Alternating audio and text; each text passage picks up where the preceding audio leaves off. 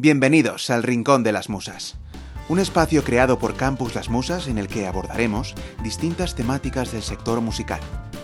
Así es, tendremos entrevistas con diferentes profesionales del sector, muchas de ellas realmente inspiradoras. Además, contaremos con charlas formativas sobre marketing, legal, promoción, sobre cómo funcionan las distintas plataformas digitales y muchos temas más.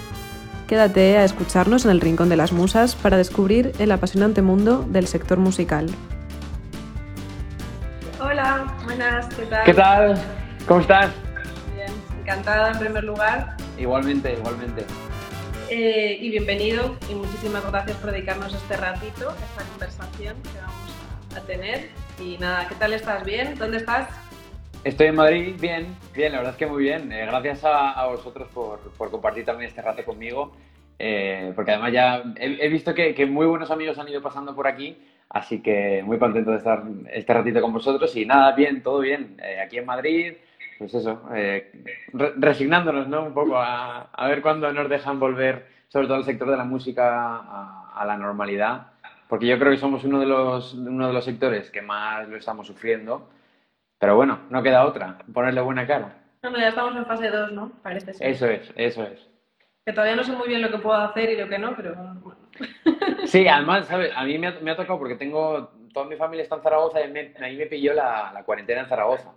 Entonces, claro, por, por trabajo tuve que venir a, a, Madrid. Entonces, claro, yo estaba como en, en, una fase totalmente diferente y luego he tenido que venir a Madrid y digo, Jonín, todo lo que había avanzado, ahora otra vez para atrás. Pero bueno, es lo que hay, no pasa nada. Bueno. Pues nada, Héctor, vamos a, bueno, vamos a empezar un poquito. Primero cuéntanos quién, quién es Héctor Pérez, ¿no? Y, y un poquito más sobre tu trayectoria musical y, un poco, pues bueno, cómo, cómo hemos llegado hasta este punto, ¿no? Pues mira, yo soy eh, un cantante y compositor eh, que llevo quizá de, te diría de, de, trayectoria como unos, sí, unos cinco años más o menos, cuatro o cinco años, digamos ya, dedicándome a la música eh, con, todo, con todo el tiempo que tengo. Y, y, la verdad es que, bueno, pues eh, yo publiqué en 2014 un primer disco, por eso para mí ese es como el, ese primer paso, ¿no? A, a, a, meterme en este mundo tan loco que es, el, que es el de la música a veces. Siempre, obviamente, desde...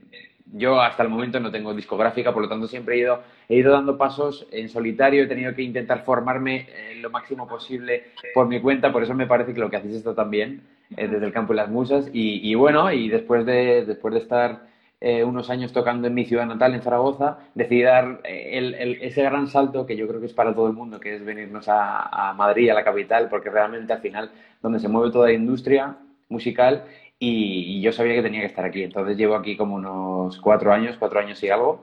Y bueno, pues eh, tocando mucho sobre todo en el circuito de salas pequeñas aquí en Madrid, eh, porque además, bueno, cuando, cuando presenté este primer disco, Billete de, ida y vuelta, que está en, en, Spotify, hice una gira de presentación por toda España, una, fueron me parece que unas 12 ciudades, uh -huh. eh, y también me sirvió mucho para, para conocer eh, lo, lo, que es salir fuera, ¿no? Salir fuera a tocar, a presentar tu proyecto musical, y se pasan momentos duros a veces, pero luego también otros son muy buenos.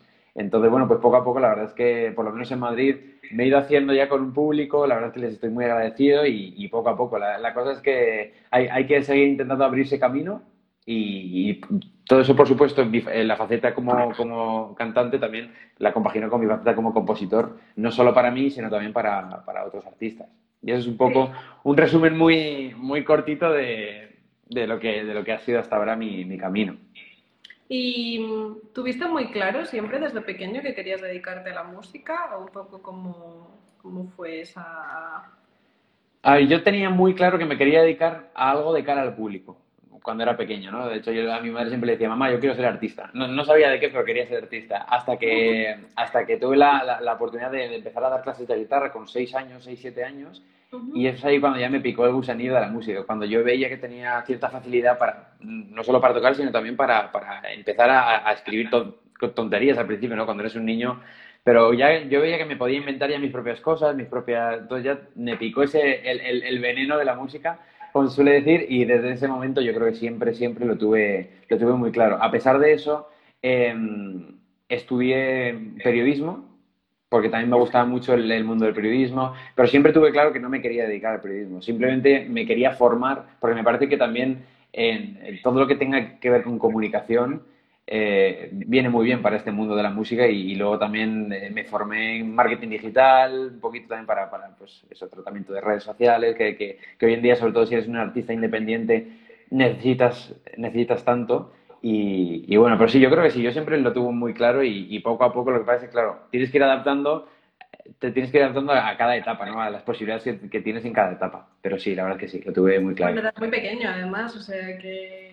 Y no me juzgues, ¿eh? Si eres periodista, por favor, que yo no soy. No, no, no, para nada, no. Eso no cuenta porque como yo no he ejercido, o sea, no, no, no te preocupes. Em, pero que digo que eras muy pequeño, o sea, realmente sí que lo tuviste claro eh, desde muy, muy, muy pronto, ¿no? O sea, realmente hay gente pues, que, bueno, que lo ha descubierto después y en tu caso eh, lo tuviste muy claro desde muy, muy pequeñito, ¿no? Y bueno, por lo que entiendo, tu familia te apoyó también, ¿no? Sí, sí, eso. Yo tengo la, siempre digo, tengo la inmensa suerte de que mi familia siempre me ha apoyado en, en todo, porque sobre todo cuando dices que te quieres dedicar a algo que se sale un poco de, de, lo, de lo normal, ¿no? Como suelen decir, eh, pues es difícil, ¿no? Eh, sobre todo en, algunas familias, yo entiendo que dependiendo de, cómo sea esa familia, es, es, complicado que lo acepten. Y en mi caso, les estoy muy agradecido porque me, me, dijeron, oye, para adelante. Y eso que no hay nadie en mi familia que sea músico. O sea, soy el, el único músico que hay en la familia.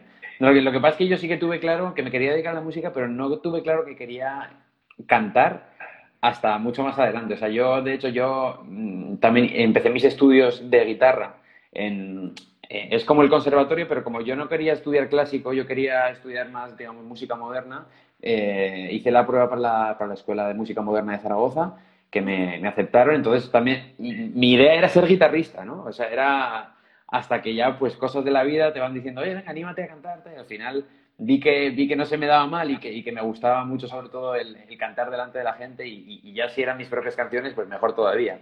Así que ahí sí que ya lo tuve claro. Ok, perfecto. Y, y bueno, hemos visto que has participado en la composición de un tema que se llama El Equivocado. Además, te voy a contar curiosamente, porque yo soy muy seguidora de Andrés Cepeda desde hace muchísimos años, eh, no es un artista que se conozca mucho en, en España, Em, y yo me acuerdo que compartí la canción que había escuchado eh, de Me Equivocado en Instagram y Andrés, que es la persona que te contactó, que es el chico de, comunicación, eh, fue porque vio, dijo, anda, mira, este, esta canción que has, que has compartido eh, la ha compuesto un chico que se llama Héctor Pérez. Y ahí un poco empezó a entrar el, hilo de llegar a ti.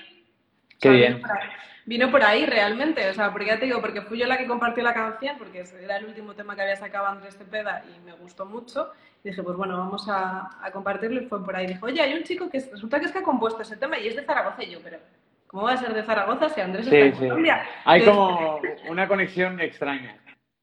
Y luego aparte habíamos entrevistado a Navale.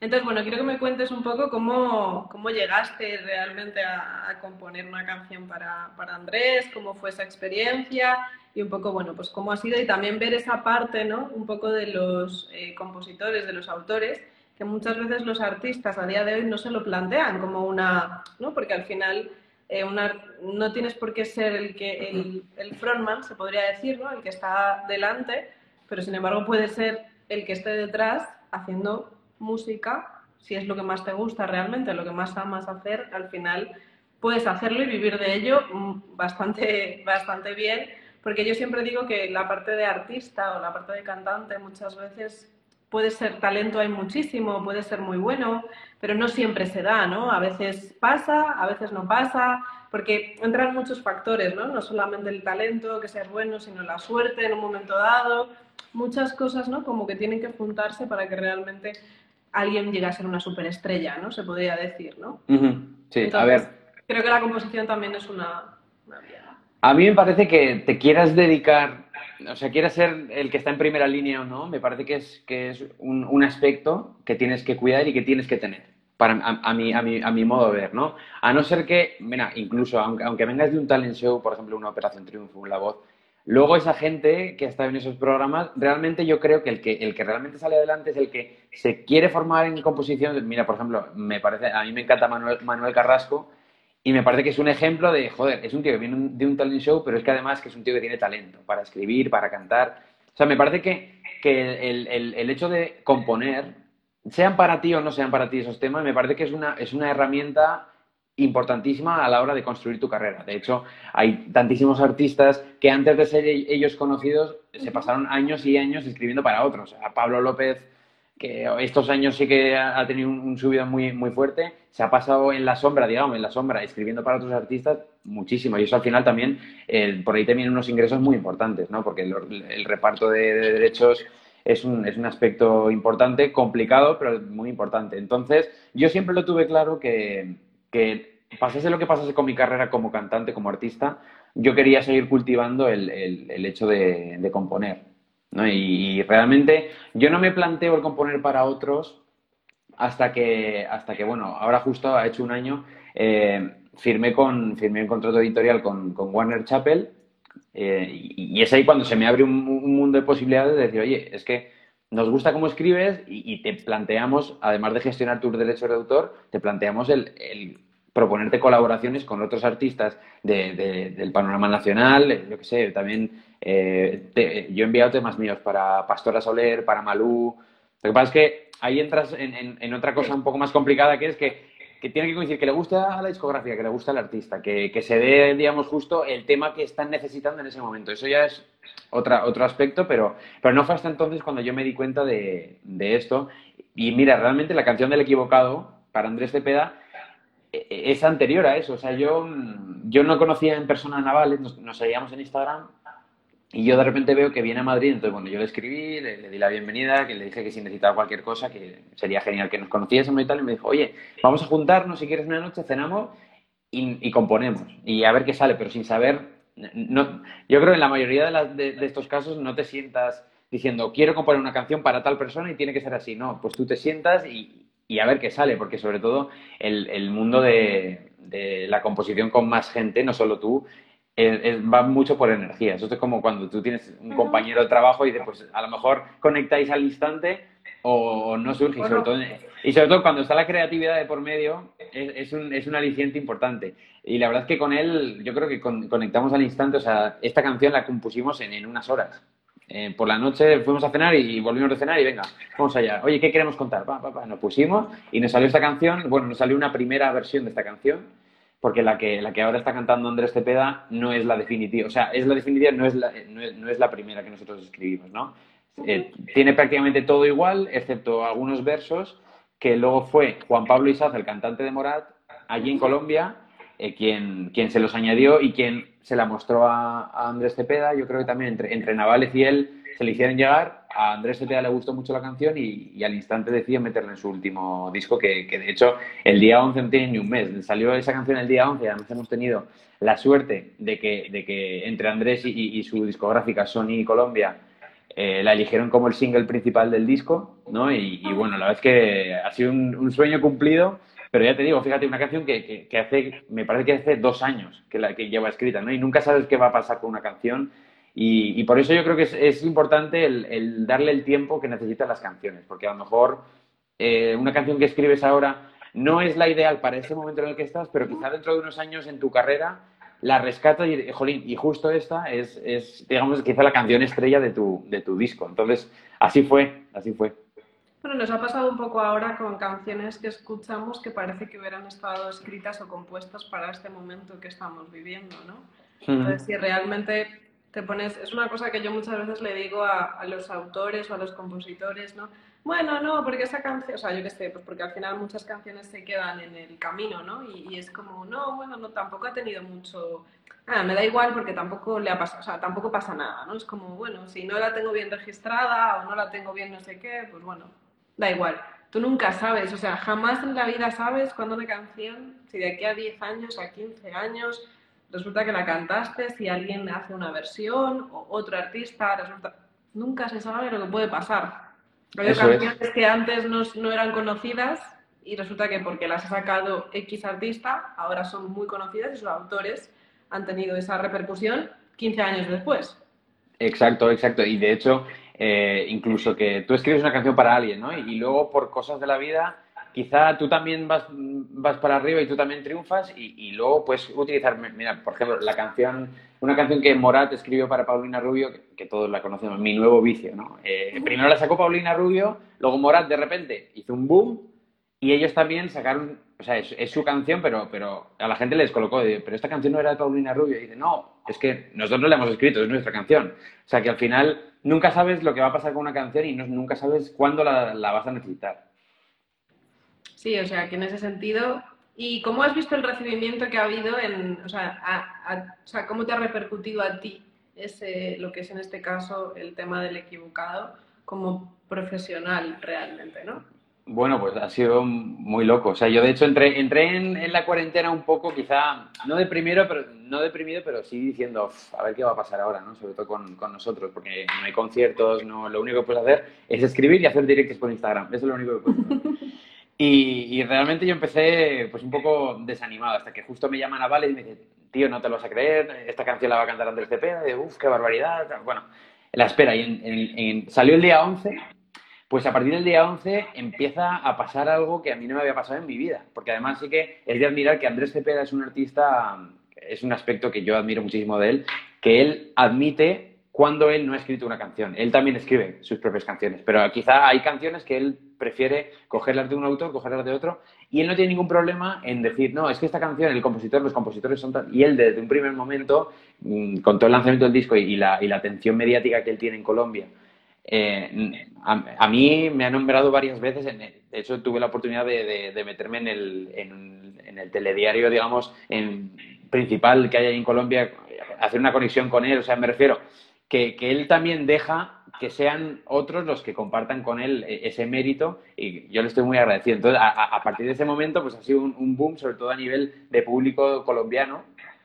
eh, increíble. O sea, ya te digo, de repente, eh, pero esto qué está pasando, o sea, mensajes y mensajes y gente compartiendo tu canción y gente que no conoces de nada, oye, me ha encantado la canción del equivocado, muchísimas gracias. Y, a nivel de, sobre todo, y a nivel de industria, hasta el punto de que, de que, oye, yo veo que Sony, gente, hay R de Sony, gente de la industria me empieza a seguir, ¿no? sobre todo de allí de Colombia, porque claro, dice, oye, este chaval que acaba de escribir esta canción, ¿quién será? Vamos, vamos a investigar un poco eso a nivel de, a nivel de industria. Sí que también lo he notado, ¿no? Eh, que, que, cuando empiezas a dar esos, esos pequeños pasos, eh, bueno, esos pequeños grandes pasos, ¿no? Pues eh, la gente se empieza a preguntar cuando no te conoce, ¿este, este quién es? Porque si, ha conseguido llegar a esto, oye, vamos a estar atentos por lo menos, ¿no? No vaya a ser que, en unos años eh, ocurra algo con él. Entonces, la verdad es que yo estoy muy agradecido, estoy en una nube con todo lo que ha pasado. Y estoy no intentando... Te ninguna, y no te ha llegado ninguna oferta discográfica. No, por el momento no, no. Ha habido contactos de, pues me han pedido el teléfono, hemos estado hablando pues de, la, de la canción, del buen recibimiento que ha tenido y bueno, Ahora, yo creo que lo, que toca ahora es lo más difícil, que es seguir trabajando y una vez que ya tienes la atención, ¿no? De, una vez que ya poco a poco vas, vas llamando la atención de la industria, lo que, lo que creo que hay que hacer es trabajar más fuerte para ganarte el que ellos te, den la oportunidad y el tener la oportunidad de, meterte en... A ver, sobre todo en el mundo de, las multinacionales y el mundo de la, de la industria discográfica, digamos, más, más potente, más grande. Entonces, bueno, vamos a seguir trabajando y, y, veremos qué pasa, pero la verdad es que estoy muy agradecida a todo el mundo. Sobre todo porque acabas de lanzar un último single que se llama Me equivocaría otra vez. Aquí va de equivocados o de me equivocaría. Eso es, eso es. Em, lo has sacado hace poquito. Eh, ¿Y qué tal has visto la reacción? Eh, un poco como tal. Pero realmente entiendo que lo has sacado tú independientemente. Sí, así es. Así es.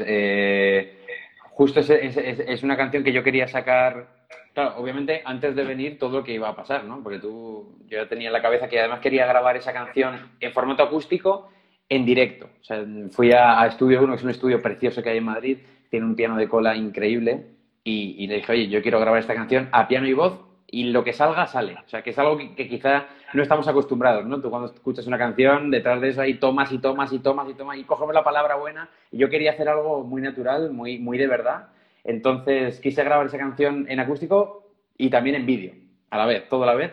Y entonces hice ese lanzamiento en, plataformas digitales por un lado y luego también en el vídeo en YouTube y en Instagram TV por aquí. Y la verdad es que muy bien, muy, buen, muy buena aceptación, sobre todo porque justo fue lo de la cuarentena. Entonces yo creo que hemos vivido todos como pegados a, la pantalla y, entonces yo creo que todo lo que todo lo que se ha lanzado digital eh, ha tenido una muy buena, muy buena exposición. Sí que también creo que ha habido mucha, una, grandísima oferta de repente, ¿no? Cuando se ha concentrado todo el mundo en, el móvil y en, las plataformas digitales, pero muy bien, muy bien, sobre todo porque lo de Andrés Cepeda ocurrió poco después, entonces la gente que se acercó a ti porque tú has escrito la canción del equivocado, de repente te descubren y descubren tus propias canciones y dicen, oye, que es que este chico también canta y vamos a ver y tal. O sea que ha sido realmente, han salido las cosas mejor planeadas imposible. Ok, bueno, me alegro, así que enhorabuena por todo. Muchas gracias. De todas maneras, estoy segura que, que, bueno, que lo que ocurre es porque te lo has ganado y porque lo has trabajado y porque tienes talento, así que en ese sentido, todo, lo, todo llega por algo y Muchas en el gracias. momento que tiene que llegar. Eso es, eso es. Eh, bueno, has abierto los conciertos de alguien al que admiro mucho, que es Pablo Milanés, eh, de Las Palmas, de Tenerife. Cuéntanos cómo surgió esto. O sea, yo cuando lo leí dije, espera, ¿cómo que? ¿En serio? eh, ¿Cómo surgió un poco, un poco esto? Cuéntanos un poco más tu experiencia, sobre todo en, en el directo, ¿no? Porque sí que es verdad que, bueno, que me cuentes un poquito más ese recorrido. Pues a ver, eso surgió por casualidad. Yo, eh, por entonces, esto, esto, fue en 2017, yo por entonces, eh, el, mi manager, mis managers de entonces, eh, pues me, lo ofrecieron, ¿no? De, oye, hay una oportunidad de, abrir estos dos conciertos. Y además fue la casualidad de que yo iba a estar en, en, en Canarias justo a las mismas fechas de los conciertos. O sea, es como que se alinearon los astros, ¿no? Yo ya iba a ir de vacaciones y justo eh, surgió la oportunidad. Me dijeron, ¿te animas? Me dice, eso sí, tiene que ser tú solo, a guitarra, a voz o a piano y voz, como sea, pero porque, claro, para un telonero no hay, no hay, no hay presupuesto como para encima también que él traiga sus propios músicos. Si te atreves, lo hacemos. Y yo le digo, vamos para adelante. O sea, sobre todo, a ver, yo creo que en, en, el momento lo dije muy, muy convencido. Lo que pasa es que luego cuando llegas allí y ves, por ejemplo, porque además fueron dos conciertos, pero fueron dos conciertos muy diferentes en cuanto a espacio. El primero fue en la Gran Canaria Arena, que para el que no haya estado, pues es, es, el estadio en el que juega el equipo de baloncesto. O sea, es como si fuese aquí el, el Palacio de los Deportes, el, el Withing, un poquito más pequeño, pero, pero es un estadio al fin y al cabo, ¿no? Y cuando llegas ahí y, y ves tu sitio, una sillita súper pequeña, en medio de, de, de, de, todas esas gradas, toda esa gente, pues fue muy, muy especial, muy impactante. Pero lo primero, el agradecerle a Pablo Milanés que, que me diese la oportunidad de hacerlo, ¿no? Porque además luego a mí me encantan los artistas que ya son grandes para ti, pero que luego cuando los, cuando los conoces en persona son para ti todavía más grandes por los sencillos que son en persona. Entonces, él, él fue así. O sea, le di las gracias y me dice, nada, tú tranquilo, tú disfruta y, y, gánate a la gente. Me dice, no lo hagas muy bien porque luego voy yo, pero... Y nada, fue una oportunidad muy bonita y muy, muy especial el, el, de Gran Canaria. Y luego el siguiente que era en Tenerife era en, en un teatro que está en la Grotava. Entonces, claro, un teatro no tiene nada que ver con, con un estadio. Son también a nivel de producción me di cuenta de que, de que eran cosas totalmente diferentes y, y, el, y, lo que se respira entre el público es totalmente diferente. Entonces, ahora entiendo por qué hay algunos artistas que, de vez en cuando sacan una gira solo de teatros, porque no tiene nada que ver con el directo en, salas o con el directo en, en, grandes superficies como estadios. Entonces, tienes a la gente muy cerquita, tienes, hay un silencio increíble. Eh, lo único que me, yo creo que es, es, uno de los recuerdos más bonitos de, de, lo que llevo hasta ahora de mi carrera, estos dos conciertos que tuve la oportunidad de abrir para Pablo Milanés, porque no todos los días te ofrecen eso y yo creo que, que intenté, bueno, yo creo que lo disfruté al máximo y, y, nada, ojalá se repita pronto, pero bueno, eso es algo que ya me llevo para toda la vida. No, no, por supuesto, o sea, creo que pocos artistas pueden, pocos cantantes sobre todo, pues bueno, con una trayectoria no tan larga, pueden decir algo como, como esto, o sea que... Eh, una cosa que te quería preguntar, eh, referente un poco al tema del directo, ¿no? Uh -huh. eh, un poco cómo habías programado el lanzamiento de este single, si pensabas o si tenías conciertos, si ibas a dar eh, alguna gira o algo en esta época y cómo ha trastornado bueno, un poco todo y si sabes si lo vamos, se, va, se te va a poder escuchar en alguna otra fecha. Un poco que me cuentes eso también para que la gente también que te sigue uh -huh. pues lo, lo sepa, ¿no? Pues mira, yo había planeado sobre todo el... Eh, porque claro, cuando, cuando eres un músico independiente, que no tienes una discográfica detrás, todo lo tienes que hacer tú y todo, y todo digamos, te, tienes que, que, hacer tú mismo el planning. Entonces yo lo había planeado de una forma de sacar, sacaba el single, luego tenía, empezaba por cuatro fechas, en Barcelona, Madrid, Zaragoza y Valencia. Y, y, justo digo, vale, pues primero saqué la canción y luego justo ya iba a anunciar las fechas cuando de repente dicen, se cierra todo, ¿no? A 10 conciertos, todo el mundo a casa, entonces, claro, me trastocó mucho porque obviamente una, una, parte para mí importante a la hora de, un lanzamiento y, y, de música en directo es primero generar el interés de la gente a través de las canciones nuevas y luego de poder presentarlas en directo.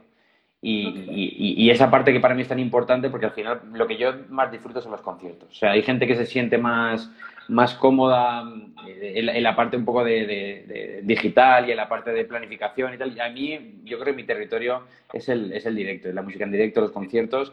Y bueno, fue un palo duro. La verdad es que yo creo que para todos fue un palo duro el, el porque además nadie se lo veía venir. Y, y, y, lo peor todavía que me preguntas que cuándo, pues no, la verdad es que no lo sé, lo peor es no saber cuándo, ¿no? Porque si, si, si más o menos sabes cuándo se va a poder retomar la actividad, pues ya vas haciendo planes. Yo creo que en la, ahora... fase, en la fase 3 dice que van a abrir las discotecas, ¿no? Claro, pero las discotecas y luego dicen los conciertos y los conciertos nadie dice nada de los conciertos. Entonces no, hay cosas que no entiendo, pero bueno, yo creo que al final lo que, lo que estamos haciendo todos, pero no solo artistas, sino también eh, managers, o sea, toda la gente que, que forma la industria, técnicos, todo, todo, el mundo, es improvisar. Y estamos improvisando sobre, sobre lo, que, lo que podamos o sobre lo que no podamos hacer. Entonces, bueno, hasta ahora lo que toca es estar a través de, a través de aquí y, y cositas, en cuanto se, se, empiezan a poder hacer cositas, yo imagino que serán muy pequeños, de, de un aforo muy, muy restringido, muy pequeñito, que por otro lado también me parece que tiene mucho encanto, pero bueno, veremos a ver qué, qué pasa. Ok, vale, perfecto. Bueno, pues nada, igualmente manteniéndonos al, al loro para ir a verte. Eh, otra cosa que te iba a comentar era el tema de, has comentado hace un rato, bueno, que tienes firmado un contrato editorial con, con Warner Chappell. Eh, si no lo sabe la gente, pues bueno, es la, en este caso es la editorial de Warner Music, que uh -huh. son dos empresas diferentes, aunque, aunque tengan el mismo, que vengan de la misma matriz. Eh, ¿Tú crees que es importante que un, que un artista firme este tipo de contratos eh, con una, bueno, con, con, no puede ser Warner, si realmente a ti te, para ti sí, entiendo, porque a ti te ha abierto las puertas de algo que a lo mejor no podrías haber visto antes, no lo sé, ¿eh? es un poco opinión y que me digas un poco cómo ves esa, esa parte, ¿no? A ver, me parece, ahora que ya llevo poquito tiempo, pero por lo menos he podido echar un poco de tiempo desde hace un año, desde que firmé con ellos, me parece que es importante, sí, es importante. ¿Es imprescindible? No es imprescindible. Me refiero, eh, tú puedes hacer llegar una canción que has escrito tú de diferentes formas. Sí que es verdad que el tener un contrato editorial te permite el quizá agilizar ese proceso y no solo eso, sino que además ellos te, o yo estoy muy contento con, con Chapel porque además de que yo tengo un trato súper personal con, con, ellos y en concreto con mi, con mi AR, que sé que es la persona justo que, que, me firmó y la persona con la que hablo más a menudo, que es Cristian Cabrera, que es un, sol de persona, también te permiten el, el, decir, oye, mira, están buscando repertorio para tal disco, para tal artista. O sea, te mantiene informado sobre, sobre lo que están buscando, ¿no? De, qué hay en el radar. Entonces tú, de, dependiendo, dependiendo de, qué, de en qué momento de tu carrera estés, porque imagínate, si justo estás dentro, en medio de una gira y estás en una presentación de un disco, pues quizá tienes menos tiempo para centrarte en, en otros artistas, pero si, por ejemplo, ahora es un, es un, tiempo fantástico para decir, oye, mira, están buscando repertorio para tal. Y si tú tienes esa faceta como compositor que quieres explotar, me parece que es muy importante. Entonces, me parece importante por eso, porque además también conoces una parte de la industria que yo, por lo menos, no la conocía hasta, hasta que llegó. ¿no? Yo me centraba en escribir mis canciones, en cantar mis canciones y en gestionar mi carrera. Y, y con esto se me ha abierto un, las puertas al mundo también, porque me parece muy importante no solo el hecho de escribir para tus artistas, sino también la gestión de tus derechos de autor eh, era algo que yo, bueno, que yo poco a poco me he tenido que ir informando, pero me parece aún así me parece súper complicado el, el, ser tú solo el que te lo gestiones. Eso me parece, me parece que, si no, que si no lo pones también en manos de profesionales, eh, te puedes llegar a perder. Y, incluso te pueden llegar a, a hacer alguna, a una mala jugada simplemente por el desconocimiento. Entonces, me parece que es importante, si se tiene la oportunidad, me parece importante firmar con una editorial. Si no, no pasa nada porque eso yo creo que además tarde o temprano llega. Yo conozco un montón de artistas que a pesar de ser ya artistas conocidos y llevar su carrera, no tenían un contrato editorial hasta hace muy poco. Entonces, me parece interesante, pero, pero bueno, que, que la gente no se agobie tampoco si no, si no ha llegado todavía, que llegará. Yo creo que es un poco el. O sea, también viene el tema. O sea, nosotros, o sea, desde la parte de las musas, somos una editorial y una discográfica.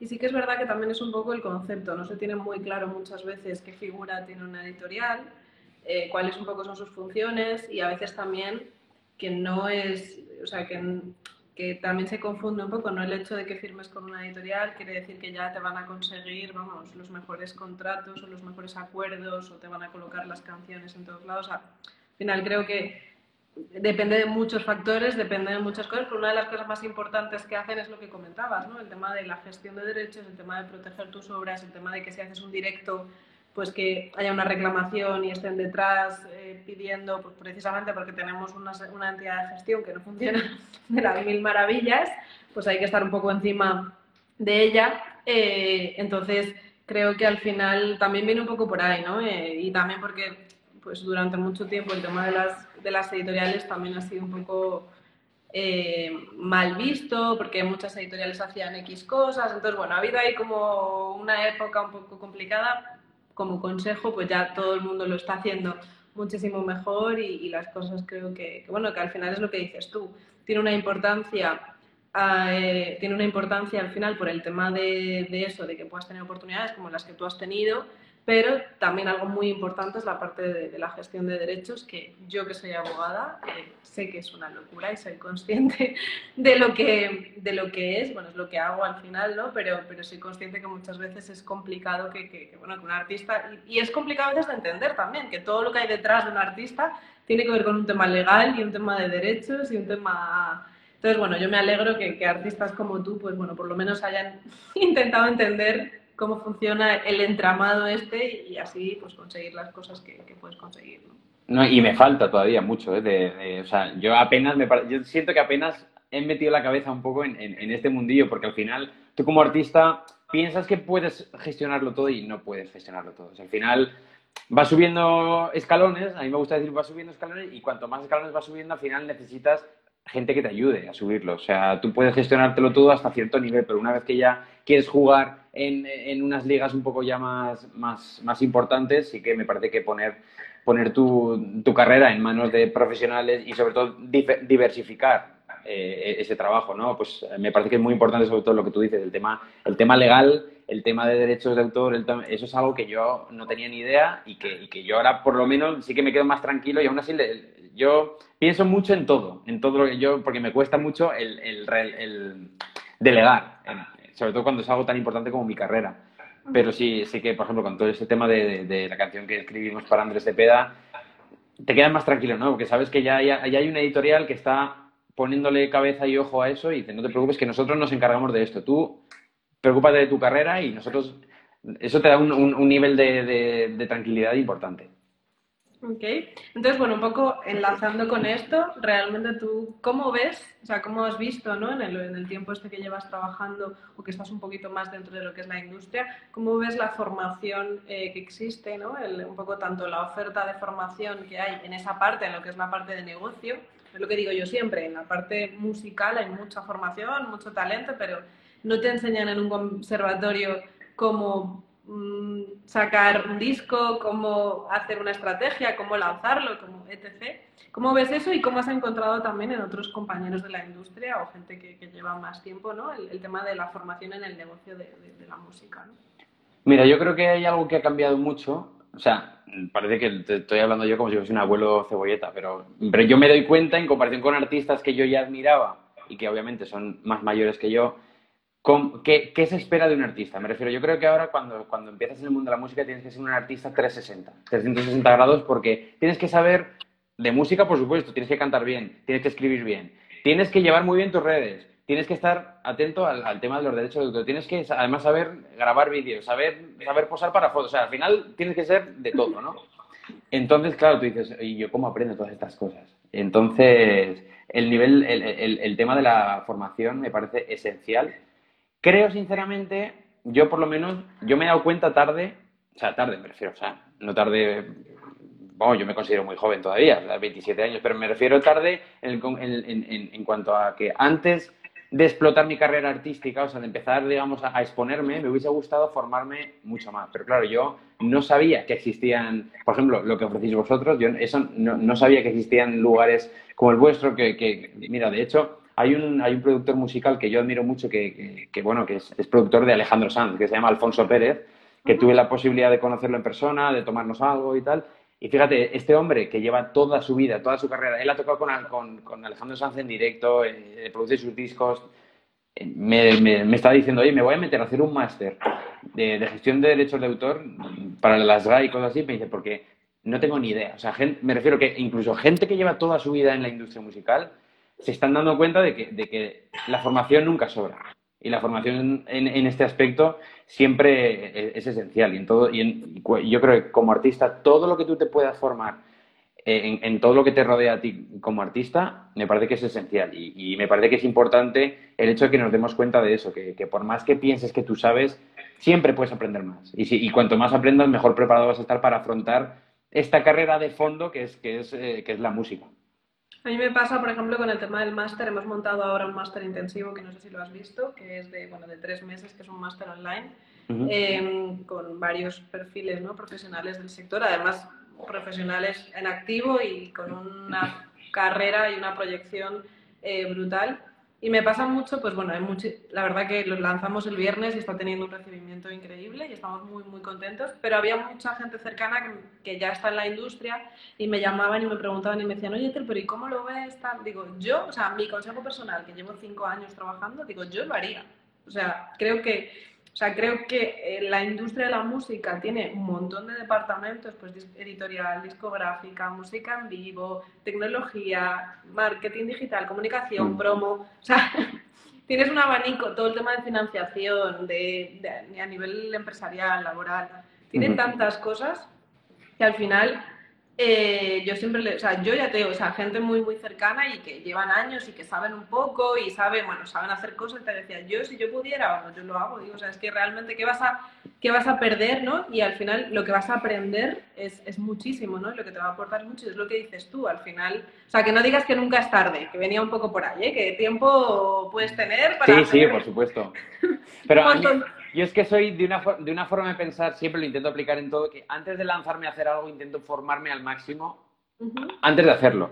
Porque hay veces que si ya lo estoy haciendo y, me voy formando a la vez, es como que tengo la cabeza como dividida, ¿no? Pero sí, obviamente me parece que, que, te pillen en el momento que te pille tu carrera, con la carrera a punto de empezar, con la carrera ya empezada, incluso con la carrera ya, eh, digamos que ya en, su, en su punto de madurez, me parece que el saber no ocupa lugar, como dicen, y, y todo lo que tú te puedas formar es esencial.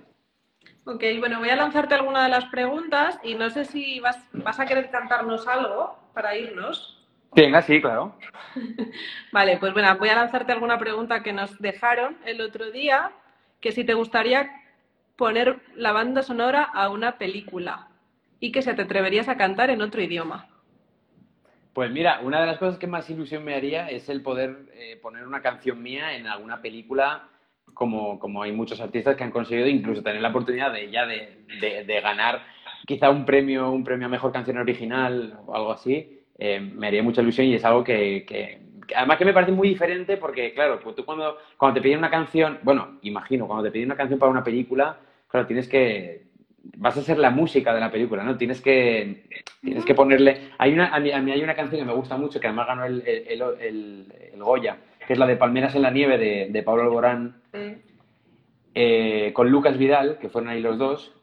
Y esa es una canción que me encantó, pero además me encantó porque había visto la película y dije, jolín, tío, es que se nota que han escrito esta canción para esta película, ¿no? Entonces sí, la verdad es que me encantaría. No sé cuándo llegará, porque eso nunca se sabe cuándo llega, pero me encantaría. Y la verdad es que lo de cantar en otro idioma, siempre te lo planteas al principio de decir, oye, ¿en qué canto? ¿En español o en inglés? Porque claro, dependiendo de cuál sea el idioma elegido, vas a ir vas a enfocar tu carrera a un mercado o a otro. Ah, eso a mí me parece inevitable. Entonces, a mí no me importaría cantar alguna canción en inglés. Eh, soy un poco vergonzoso para eso, pero no me importaría cantar alguna canción en inglés, pero yo tengo claro que, sí que el, castellano, que además es un jolín, que, somos una comunidad de, hispanohablantes brutal y el mercado latinoamericano es esencial.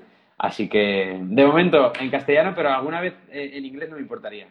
Hombre, yo sí que es verdad que lo yo siempre digo, si vives en España, mm, español, de momento. Creo que todavía generacionalmente, cada vez los jóvenes más, pero creo que todavía no está, no está tan arraigado el, tema de que un español cante en, inglés, ¿no? Depende un poco de la proyección, lo que dices tú, ¿no? Al final, que, quieras, que quieras tener. Eh, y en este caso, el habla hispana, pues es que tienes toda Latinoamérica, que ya, mira, ya has conquistado Colombia, pues ahora te queda unos poquitos países más y ya está. Bueno, aún no, aún no. O sea, ni siquiera he ido. Ojalá tenga la posibilidad. En cuanto nos dejen viajar, sí que tengo muchas ganas de ir porque el recibir tanto cariño de un sitio, a ver, obviamente primero de España, ¿no? Que, al final es, es, nuestro país y, súper agradecido, pero luego también que de un país que, que, yo jamás he pisado, como es Colombia, que de repente eh, tener, empezar a recibir tantos mensajes y tanto cariño, pues que menos que por lo menos ir y, y hacer una pequeña gira por ahí. Así que a ver, a ver cuándo nos dejan hacerlo.